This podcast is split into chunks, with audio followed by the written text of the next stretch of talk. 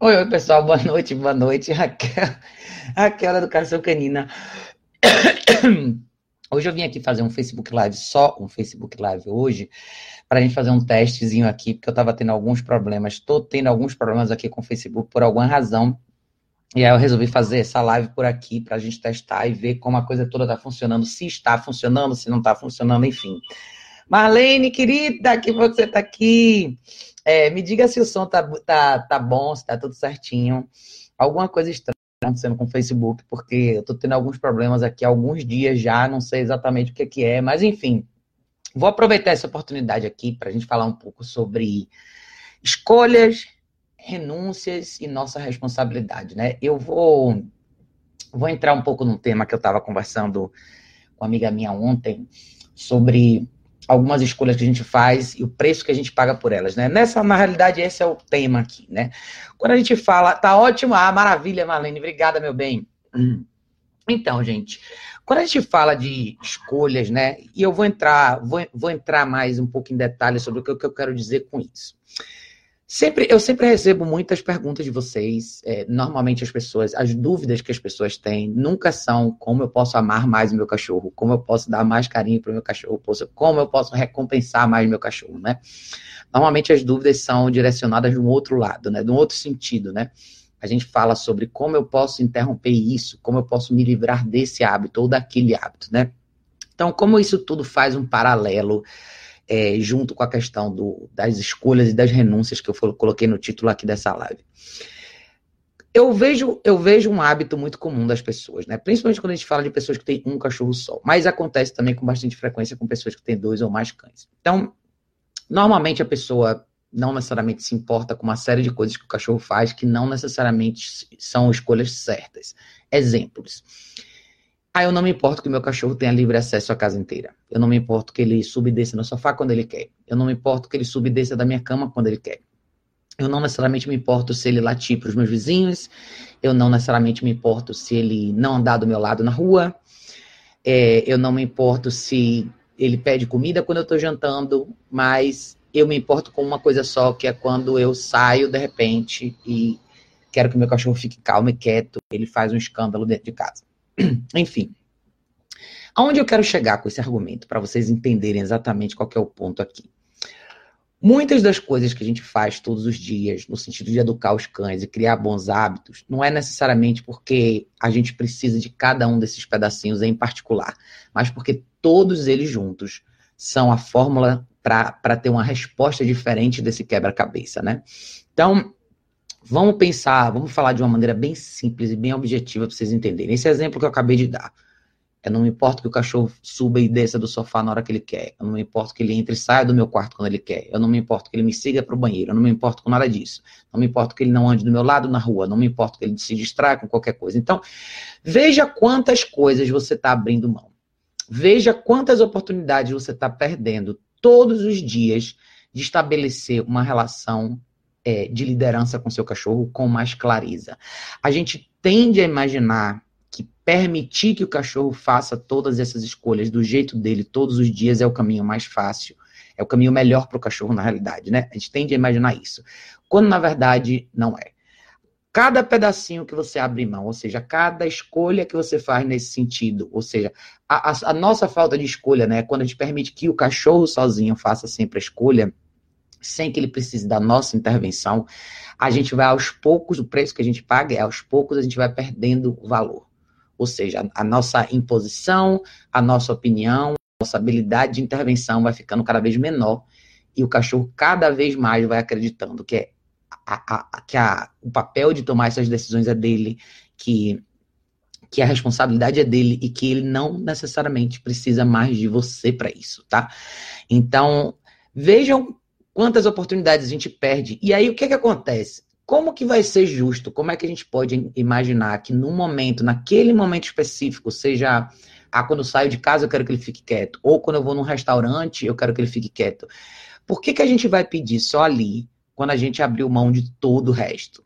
Eu gosto de fazer essas, essas analogias para vocês entenderem que isso tudo não está não está restrito a cachorros só, tá? Está restrito a qualquer contexto social, se a gente imaginar. Se você viver com uma pessoa, com um amigo seu, com um familiar, com um namorado, uma namorada, um parente, uma mãe, um pai, seja quem for, a mesma regra vale, tá?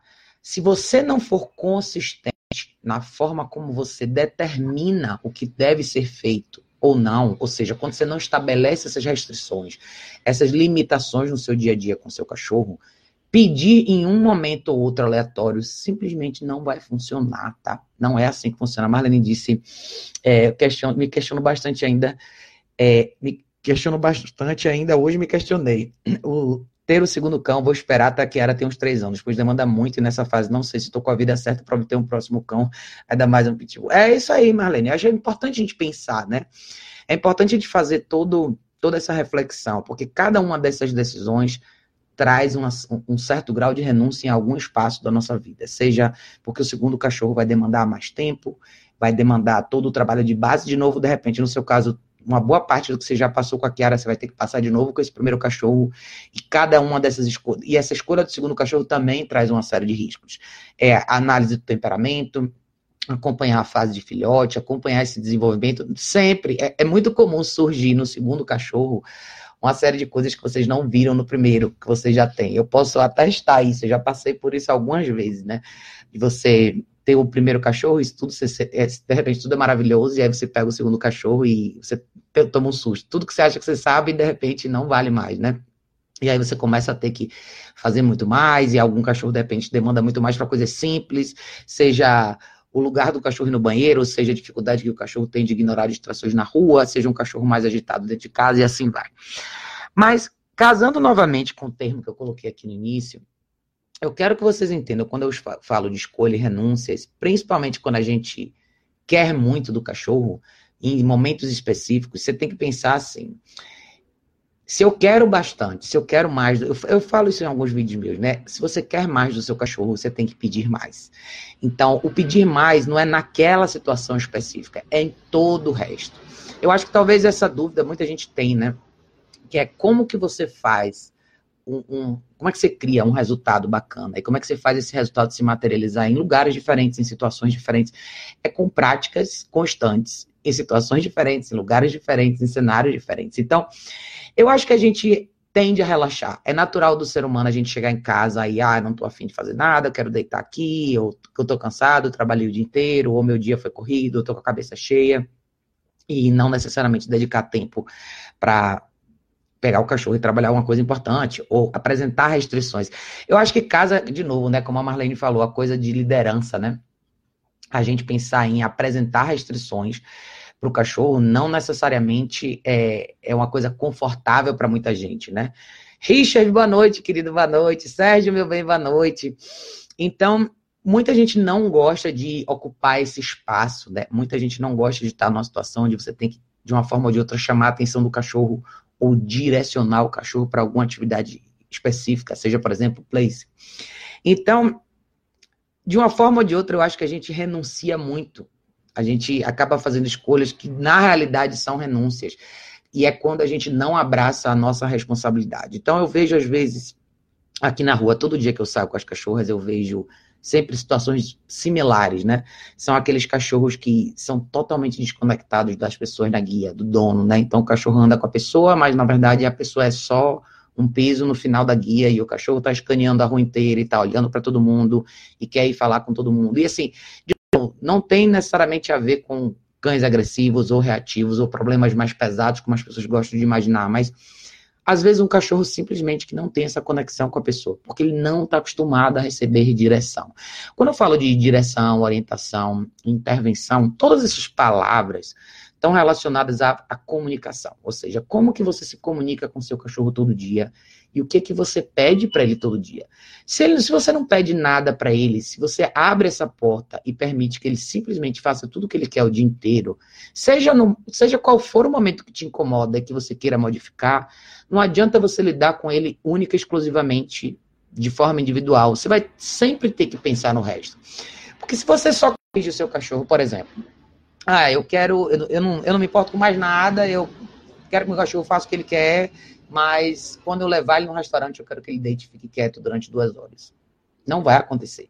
Aí você vai se frustrar, você vai se irritar, você vai querer corrigir o cachorro, o cachorro não vai entender. O cachorro talvez tenha essa micro batalha com você, que seja latir de volta para você, ou morder a guia, ou enfim, bagunçar seu programa, quando na realidade você não fez sua parte. Então, hoje o Fábio até fez um. Estava falando sobre responsabilidade, né, no stories dele no Instagram. Eu achei até um gancho legal, né, para a gente falar sobre isso. É importante a gente abraçar a responsabilidade do que a gente não fez e do que a gente fez. É, todo mundo erra, é normal, faz parte do processo a gente errar, mas é importante a gente saber assumir essa responsabilidade. Então, outro lado da renúncia aí é para as pessoas que não estão dispostas a fazer a parte delas, né? Para as pessoas que não que não se sentem motivadas a trabalhar com o cachorro todo dia, você talvez tenha que renunciar um pouco das suas expectativas, ou seja, talvez você tenha que renunciar essa coisa toda que você imagina na sua cabeça que vai acontecer, que não pode acontecer com um cachorro que não tem uma boa base de aprendizado. Então, já que eu não faço nada com meu cachorro todo dia, já que eu não, não dedico tempo para ensinar para ele o que eu quero, como que eu quero que ele se comporte em público, eu tenho que aceitar, ou seja, eu tenho que renunciar a essa minha expectativa de que em público ele vai ser um bom cachorro. Você só tem duas escolhas, ou você aceita que ele não vai ser um bom cachorro em público e assim mesmo você leva ele, ou você aceita que ele não vai ser um cachorro bom em público e não leva ele. Ou a terceira alternativa, que talvez fosse a melhor, seria você mudar a postura em relação a isso, né? Richard diz, passei um pouco por isso pegando o segundo, me pegou de surpresa ter que passar por várias situações de novo. É isso aí. Eu não sou contra, tá, gente? Eu sei que muita gente fala, às vezes fala para mim assim, ah, Raquel, você desencoraja as pessoas a ter o segundo cachorro. Não é isso. É que eu acho que é uma decisão para se pensar bastante. A gente tem que saber exatamente até o quão funda é essa piscina que a gente está botando o pé, né? É interessante, é, é atraente muitas vezes, né? A gente pensar no segundo cachorro e, e na ideia de ter um grupo maior, mas com isso vem mais e mais e mais responsabilidades. Eu acho que eu chamo tanta atenção em relação a isso porque eu vejo que as pessoas fazem pouco no dia a dia pelos cachorros. Isso, fazem pouco, esperam muito. Então, muita gente cai justamente nessa lacuna que eu falei, né? De eu não me importo necessariamente com os hábitos do meu cachorro em casa. O que eu me importo é quando um problema maior aparece. E essas duas coisas não são isoladas, não podem ser tratadas de forma isolada. Elas andam juntas, elas caminham juntas, né? Richard disse: consegui consertar várias coisas no meu filhote em relação a passeio, ficando parado com ele em um ponto muito movimentado. No começo ele queria interagir com tudo, gente, carros, outros cães, etc. Com o passar dos dias ele aprendeu que o papel dele não era interagir, só apenas estar lá e o passeio ficou mil vezes melhor. Sensacional, Richard, é isso mesmo. É legal você ter passado por essa situação, não é? Porque, principalmente na fase de filhote, você tem mais desafios, eu acho. Assim, se a gente considerar tudo na, na esfera da normalidade, um cachorro com mais de oito meses, por exemplo, vai dar menos trabalho do que um filhotinho, entre dois e seis meses, né? E esses desafios vão acontecer. E o que você fez é super bacana, mas é uma coisa que pouca gente faz às vezes. Às vezes as pessoas não param e avaliam o quadro e falam, cara, isso não tá legal, eu vou trabalhar nisso. Talvez isso tenha uma coisa, sido uma coisa que te incomodou logo de cara. Isso é bom, tá? É bom você, às vezes, você já já, já se ver de frente com a situação que é desconfortável em relação ao seu cachorro, para que você pule de cara e lide com isso. E é importante a gente pensar em todo o resto, né? Eu sempre falo para vocês aqui, o, todo, as outras 22 horas importam muito. Todos os pequenos hábitos que o seu cachorro tem em casa. Às vezes a própria inquietude do cachorro, né? A coisa do cachorro tá sempre de um lado para o outro, procurando alguma coisa, sempre em estado de alerta, né? Isso prejudica demais o cachorro em várias situações. E eu vejo um reflexo muito disso na rua, né? E ontem, conversando com essa amiga minha, a gente estava falando sobre isso, né? Encontrar esse meio termo de, de você proporcionar, por exemplo, quando a gente fala de cães na caminhada que tem dificuldade de andar na guia. Dificuldade que eu digo assim, dificuldade de focar na pessoa, né? Não tem aquela conexão com a pessoa. Então, muita gente às vezes se sente culpada porque o cachorro ficou o dia inteiro em casa, porque a pessoa trabalhou e tem que sair de uma vez. E coitado do cachorro, por que, que eu não vou deixar ele cheirar as coisas, por que, que eu não vou deixar ele cheirar as pessoas. Mas eu acho que parte disso não é pelo cachorro, parte disso é pelo que a, é, é, é uma forma da gente se aliviar desse, de novo dessa responsabilidade, ou seja, renunciar a essa responsabilidade que é nossa, de instruir o cachorro do meio desse processo. Eu já passei por essa rotina de trabalhar em empresa durante o dia inteiro e ter os cachorros em casa. Eu sei que você chega em casa cansado, eu sei que você está com menos energia do que os seus cachorros estão. Mas é importante você saber como você está fazendo cada uma dessas atividades, especialmente quando a gente fala de, de caminhada na rua, né? eu, eu sempre falo que é melhor você fazer melhor do que fazer demais. Então, mesmo que seja uma caminhada de 20 minutos, faça essa caminhada de 20 minutos valer. Faça o seu cachorro olhar para você como uma pessoa relevante dentro dessa equação. E, e, mas assim, no fundo, no fundo, tudo começa em casa, né? De novo, se a gente pensar no em casa, né? A gente tem esse hábito, chega em casa, tira a guia do cachorro, pá, vou fazer minhas coisas, né? Mas eu não acho que as pessoas têm que viver 24 horas no, modo de trabalho, mas você tem que ajustar esse lado de educação para o estilo de vida que você já tem. Seja com coisas simples, seja com hábitos simples, é, seja usando mais a guia, e vamos fazer o place na cozinha enquanto eu faço o jantar, ou pega a guia e vamos fazer uns exercícios aqui de condução na sala, ou vamos fazer exercício de passagens, restrição de passagens é um exercício super importante dentro do apartamento, você pode fazer. As pequenas sessões de treino não duram muito, mas o resto, as outras 22 horas, não são momentos que você pode necessariamente desligar. Principalmente para pessoas que vivem, por exemplo, como eu, dentro de um apartamento com os cachorros. Você está 100% do tempo em contato com seus cachorros. Então, você não pode necessariamente desligar esse botão. Claro, você pode usar caixa de transporte, você pode, pode e deve proporcionar para o seu cachorro esses momentos de descanso, mas no tempo que ele estiver fora, você precisa poder chamar a atenção dele e apresentar esses limites e restrições. O que, que são esses limites e restrições e para que, que eles servem, né? Eles servem para manter a sua relação de liderança é, relevante com o seu cachorro. Então, não é uma questão do cachorro subir ou não no sofá. É uma questão de qual a restrição, qual a limitação que o cachorro tem diante daquele objeto. Ele pode ou não pode subir no sofá. Eu quero que ele olhe, eu quero que ele coloque você como elemento relevante antes de fazer essa escolha. Porque se você não está nesse contexto, o cachorro não vai olhar para você como uma pessoa relevante. Vai ser sempre do jeito que ele quer, na hora que ele quer, como ele quer, no formato que ele quer. E isso não ajuda, tá? Eu tô, eu tô falando tudo isso nessa primeira parte desse vídeo, porque quando a gente chega em, em situações, quando a gente chega a, a lidar com situações mais drásticas, como cães da mesma casa que brigam, ou cachorros que avançam de verdade nas pessoas, ou cachorros que são super explosivos na rua, se você voltar e olhar para tudo que a gente falou até agora, você vai entender por que, que tudo isso faz diferença. A maioria desses cães que tem essas respostas extremas, seja na, na esfera de, de agressão com outros cães, seja em reatividade, seja em problemas para outras pessoas estranhas irem na sua casa, você pode olhar que existe uma raiz enorme dentro dos hábitos do dia a dia, né? E um dos grandes problemas que eu vejo sempre é a liberdade excessiva. E a liberdade excessiva sempre com a justificativa de que isso é melhor para o cachorro, quando na realidade a liberdade excessiva acaba acontecendo porque a gente renuncia à nossa responsabilidade de intervir, de ter que lidar com o cachorro o tempo todo, de ter que chamar atenção, supervisionar, gerenciar. O gerenciamento, ele drena muito da nossa energia, ele dá muito trabalho. Então, é a história, é trabalhoso, como o Fábio até gosta de falar, é trabalhoso, não necessariamente é difícil, né? Mas é um processo que precisa acontecer é, senão a gente não, não vê bons resultados de jeito nenhum. Marlene disse, é, Raquel, tem que ser um ritmo diário, com muita disciplina, condicionamento, ter um cachorro do jeito certo, demanda, mas é maravilhoso. Hoje, por exemplo, é, é, ir para qualquer lugar em ambiente com os nossos cachorros calmos e, tranquilo, e tranquilos. Isso exige, exige, de nós tutores trabalhar isso em casa e parar, de, e parar de meter em cima do cachorro todas essas expectativas. O cachorro aprende sozinho, sem orientação, e orientação demanda tempo. Mas tudo isso é uma mistura de educação e, obviamente, que dá muito trabalho. É isso mesmo, Marlene, tá? Eu, não, eu gosto de, de mostrar as coisas assim de uma forma bem realista, né? Porque às vezes a gente tem a ideia, tem, infelizmente, muita gente passa a ideia de que tudo isso é muito simples. Não é que seja complexo, mas é, a palavra é essa mesmo, é trabalhoso. Cada cachorro a mais que você adiciona no contexto do seu dia a dia vai te dar um pouco mais de trabalho. Cada cachorro a mais é, vai talvez demandar de você uma postura diferente. Talvez tenha um cachorro um pouco mais desafiador, um cachorro um pouco mais tranquilo, um cachorro um pouco mais agitado, enfim.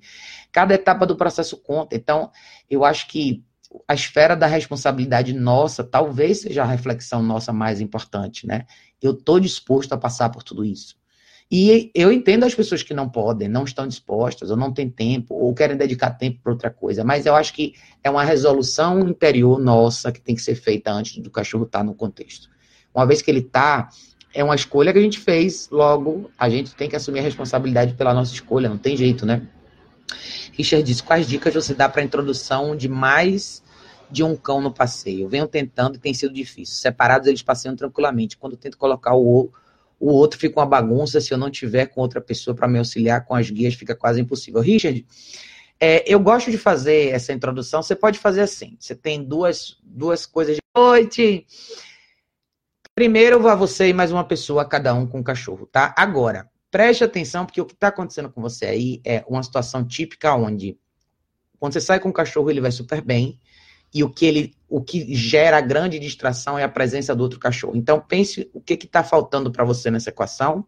Está faltando você corrigir essa intenção de excitação, ou seja, essa intenção de agitação que talvez já aconteça no olhar ou na própria aproximação do segundo cachorro que vem na guia junto com você, tá? Então, como que você testa isso no dia a dia com cada cachorro em particular, né?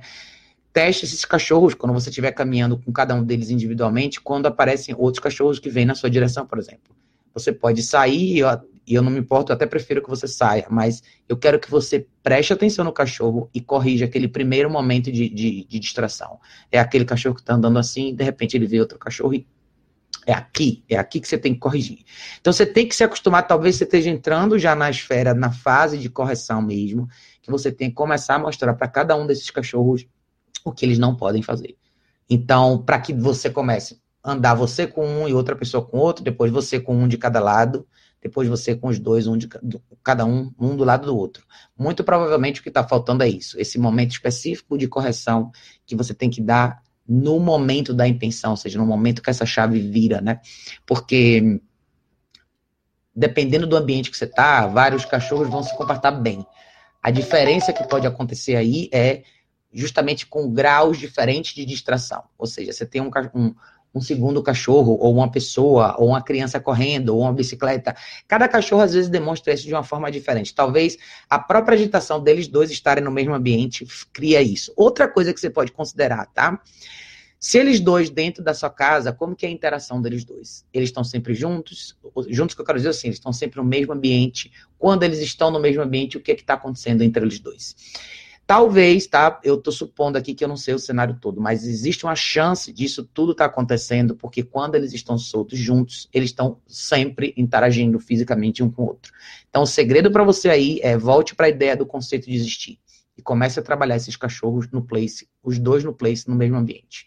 E comece a colocar mais duração nessa situação. Cada um na guia, cada um com coleira, os dois no place, um no place aqui, outro no place aqui.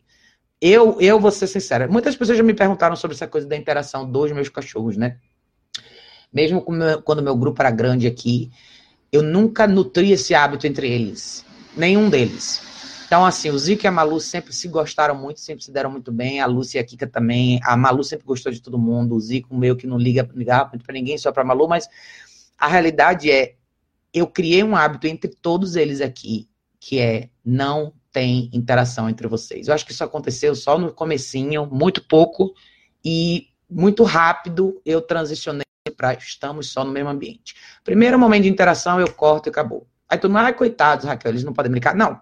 E, de novo, eu não sou contra os cachorros interagirem ou brincarem mas eu torno a minha vida mais fácil. E eu sempre falo isso para todos os meus clientes. Que tipo de convívio você quer ter com seus cachorros? Você é uma pessoa mais calma, você é uma pessoa mais serena, você gosta de paz dentro de casa. Se você gosta, nutra isso. Não fique tra tentando trazer coisas diferentes para você ter que interromper constantemente.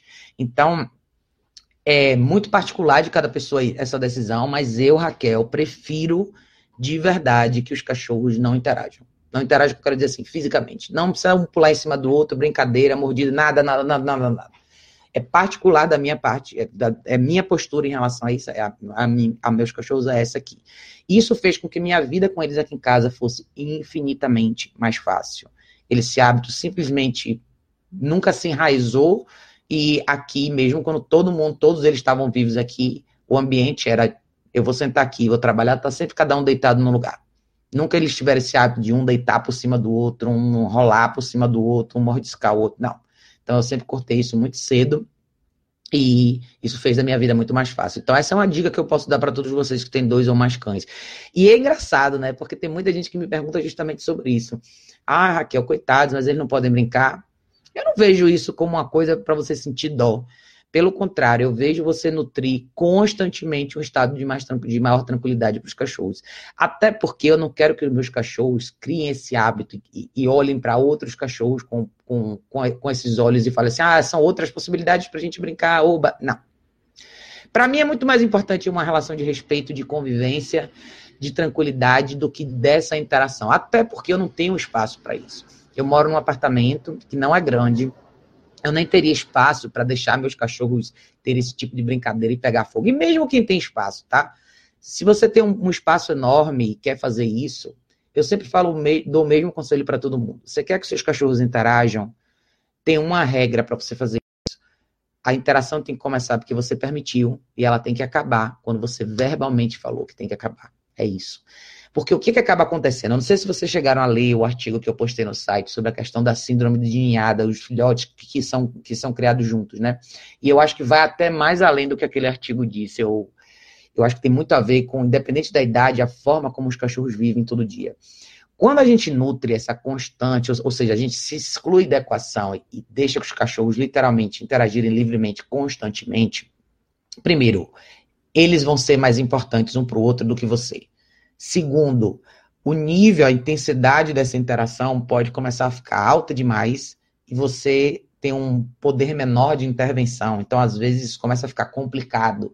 Você, às vezes, deixa a corda, estica a corda demais, na hora que você tem que trazer, você não consegue. Então, eu acho que o único pré-requisito é se você sabe intervir. Talvez o que esteja acontecendo no seu caso é isso, tá, Richard? Talvez o seu filhote esteja muito, super, ultra, hiper empolgado com com a ideia de estar tá perto do seu cachorro mais, mais velho, e toda vez que o seu cachorro mais velho aparece no contexto, o que vem imediatamente na cabeça dele é isso, né? Então, eu acho que um bom exemplo disso é, quando a Matilde fica aqui em casa, aquela bigolzinha, eu nunca deixei ela ter esse grau de interação com, com os meus cachorros.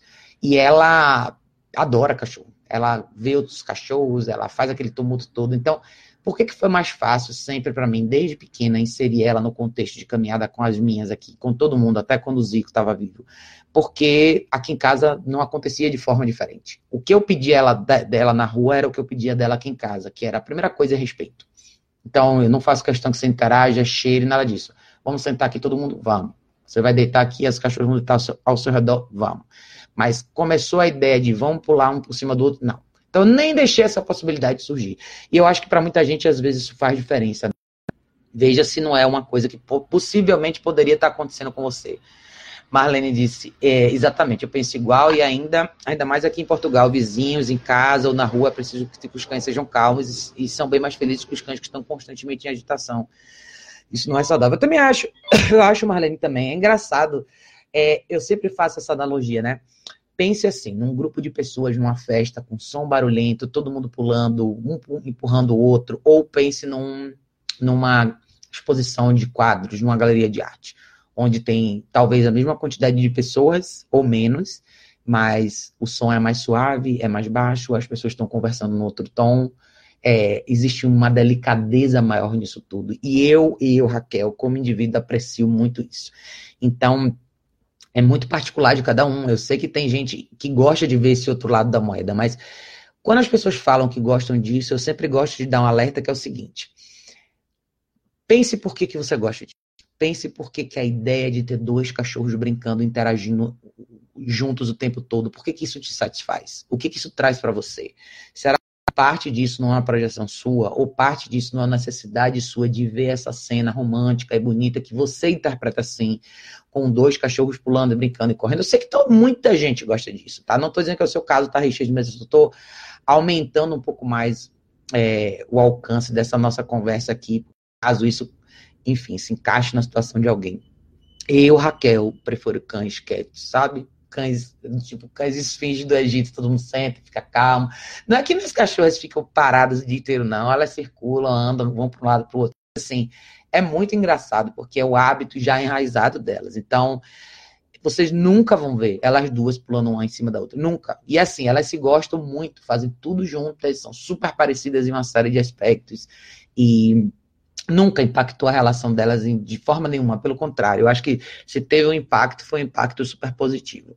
Talvez esse ponto aí que o Richard levantou seja até um ponto interessante, até que case um pouco com, com a proposta desse vídeo mesmo, né, da gente falar sobre escolhas e renúncias. É, a escolha que você faz. É mais uma escolha que você faz. A forma como eu quero que meus cães interajam. Eu dou um alerta em relação a isso também, gente, para quem tem dois ou mais cães em casa, a maioria dos casos que eu já atendi de cães, que eu já atendi presencialmente de cães da mesma casa que brigam, sempre tem um elemento em comum, e justamente é esse elemento de interação, principalmente na primeira fase, né? Seja quando os cães são mais jovens, ou quando um é filhote e acabou de chegar, o outro é um pouquinho mais velho.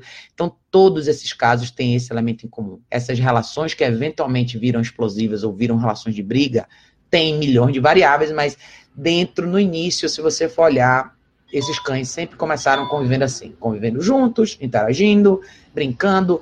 É difícil você identificar, às vezes, para muita gente é difícil identificar o que é brincadeira e o que passa, a, a, atravessa o limite de uma possível briga, né? E, é, e a gente vê isso, por exemplo, se você analisar esses animais selvagens, mesmo, e assim, não estou falando que uma coisa é, é animal de forma geral. Eles, no início, quando eles são filhotes, essa brincadeira mais intensa, ela é uma prática é uma prática de possíveis batalhas mais na frente. É quando o cachorro testa os limites dele mesmo, testa os limites do outro. É, a mordida é mais leve, depois começa a ficar mais forte. O empurrão é mais leve, depois fica mais forte. O subir por cima do outro é mais leve e fica mais forte. Então, tudo é um ensaio, né? Tudo é um ensaio. Então, tudo que a gente nutre eventualmente evolui para alguma outra coisa. Então, eu gosto de manter as coisas bem claras. Preto no branco, simples, sem confusão. É isso que eu quero, dessa forma que eu quero que a coisa funcione aqui em casa com meus cachorros. Então pense direitinho sobre isso. Mas é isso, gente. Eu não vou me alongar muito nessa live de hoje, não. Eu só queria fazer esse teste para ver se estava funcionando aqui o Facebook. Eu estou com alguns problemas, já tem uma. Olha, já tem pelo menos quatro dias que eu estou com alguns problemas com o Facebook. Não consigo postar, tá uma coisa meio esquisita. Então eu queria testar aqui para ver se estava funcionando direitinho, mas até que foi bom que a gente bateu um papo legal, falou sobre coisas interessantes. Mas eu vou provavelmente fazer uma live nesse final de semana. Eu vou avisar vocês pelo Instagram direitinho se vai ser no, no sábado, no domingo. Provavelmente vai ser no domingo. Mas talvez eu venha na sexta-feira ainda de novo para a gente bater um papo. Vou ver se eu consigo resolver essas questões aqui no Facebook direitinho. Mas obrigada mais uma vez para todo mundo que teve a oportunidade de vir aqui. Marlene, Richard, Lu, todo mundo que passou por aqui. Beijo enorme, pessoal. Vocês são maravilhosos. A gente se vê em breve no próximo vídeo.